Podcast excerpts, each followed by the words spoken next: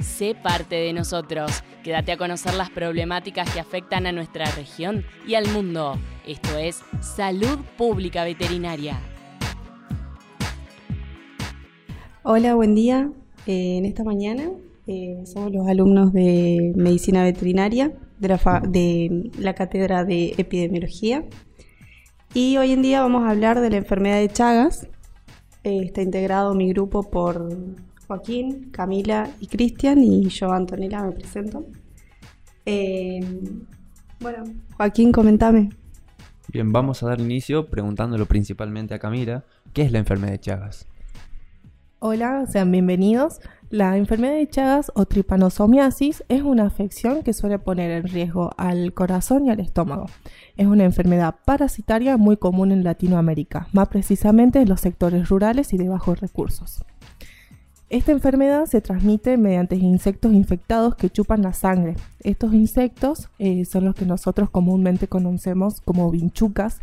Estas también son conocidas como chinches y se caracterizan porque llegan a morder las caras de las personas, que al picar los insectos dejan excrementos infectados y en ese momento la persona se contagia mediante el rascado de ojos, nariz y la herida. Actualmente en el mundo hay entre 6 y 7 millones de personas infectadas por Trypanosoma cruzi, que es el parásito que transmite la enfermedad de Chagas. Cris, ¿me querés comentar cuáles son los síntomas clínicos de esta enfermedad? Bien, con respecto a los signos clínicos de esta enfermedad, Chagas se caracteriza porque puede presentar dos em, tipos de cursos.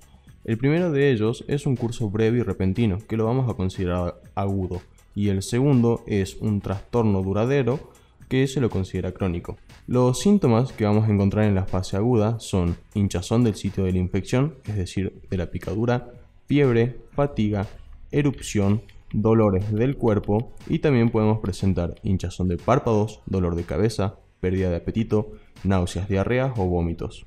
Con respecto a lo que serían los signos de la fase crónica, estos signos pueden presentarse de 10 a 20 años después de la infección inicial o, en eh, algunos casos, puede que nunca se manifiesten estos signos. Sin embargo, cuando nos encontremos en casos graves, estos signos van a ser latidos irregulares del corazón, una insuficiencia cardíaca y hasta incluso podemos encontrar paro cardíaco repentino.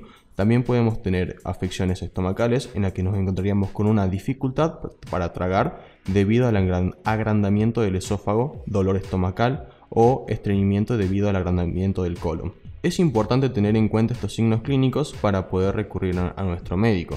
Eh, tenemos en cuenta de que si nos encontramos en una zona donde la enfermedad esté muy extendida o si viajamos a sitios en el que esta enfermedad sea frecuente. Bueno, Cami, ahora nos podrías comentar un poco sobre cómo llega este parásito o la vinchuca a nosotros, a poder infectarnos a nosotros. Sí, naturalmente la vinchuca tiene tres ciclos epidemiológicos, uno selvático, peridoméstico y doméstico. El selvático es el que ha existido durante miles de años y a causa de las grandes deforestaciones es que la vinchuca se quedó sin sus hábitats natural y se ha empezado a acercar a lo que son las urbanizaciones, entrando en lo que es el ciclo peridoméstico y doméstico. El reservorio más importante es la zarigüeya. Este es un animal salvaje que sirve de reservorio del Trypanosoma cruzi debido a la mezcla de los que son los, ciclos selváticos, peridomésticos y domésticos, es que animales domésticos como perros, gatos y cabras entran en contacto con la zarigüeya y se produce un cruzamiento entre estas especies de manera que se mezclan estos ciclos. Joaquín, ¿me puedes contar cuál es la prevención?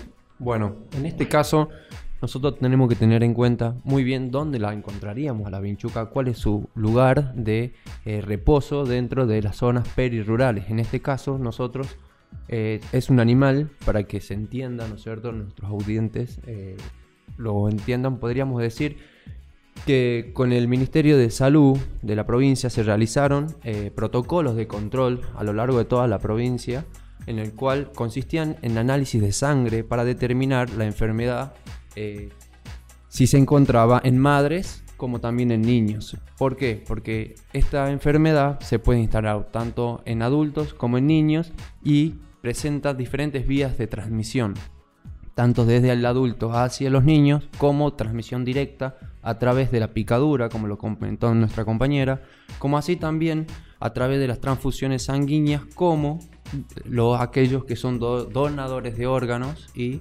eh, los receptores de estos, ¿no es cierto? Son una, una... Bien, como también podemos decir que los que son dadores de órganos y receptores es una de las vías de transmisión.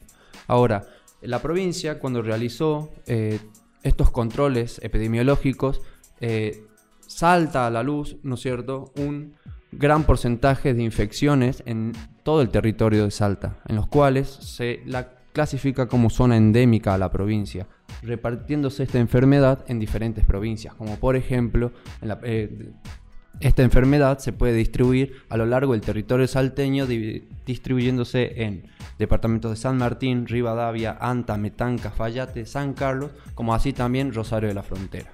Para métodos de control y prevención de esta enfermedad se sugiere higiene en el ámbito de la casa, como también así de sus viviendas, evitar lo que son viviendas precarias con chapa, pajas y tejido de pluma, como también así evitar criaderos de animales eh, en la región peridoméstica, ¿no es cierto? Y de ser así y no quedar otra opción, se debe tener en cuenta evitar todos los que sean materiales de alojamiento de esta vinchuca, por ejemplo las pajas, las plumas o el adobe, porque el adobe es uno de los reservorios en los cuales la vinchuca se introduce en el barro y queda esperando la, aproximación hacia el humano. De esta manera es como nosotros podemos llegar a infectarnos de, este, eh, de esta enfermedad a través de las vinchucas. Como conclusión, eh, como bien decía mi compañero, hasta el día de hoy estas medidas de prevención como la eliminación del vector, eh, como la concientización de la sociedad o las que se evitan por transfusión sanguínea o trasplante de órganos han sido controladas, pero no la transmisión vertical o la transmisión oral, que también es importante. Entonces es necesario que se implanten mejores medidas de atención primaria para una detección rápida, sobre todo en la fase aguda de estos, enfermos. También es crucial realizar una constante vigilancia epidemiológica, aunque los gobiernos los consideran menos eh, prioritario porque también es caro. La enfermedad ha seguido una tendencia evolutiva dirigida hacia la urbanización debido a los flujos migratorios eh, y a los núcleos urbanos, lo que ha producido un aumento en la importancia de aplicar medidas para evitar esta, esta transmisión eh, tanto vertical como transfusional. Así, la incidencia de la enfermedad ha disminuido gracias a principalmente la concientización a la población y al gobierno. Esto fue Salud Pública Veterinaria. Hoy hablamos de enfermedad de Chagas o tripanosomiasis. Nos despedimos. Yo soy Camila y estoy acompañada de Cristian, Joaquín y Antonella. Muchas gracias. Esta fue otra edición de Salud Pública Veterinaria, el programa semanal que te informa sobre la salud humana y animal. Informarte es nuestra prioridad. Te esperamos la próxima en Radio Casal.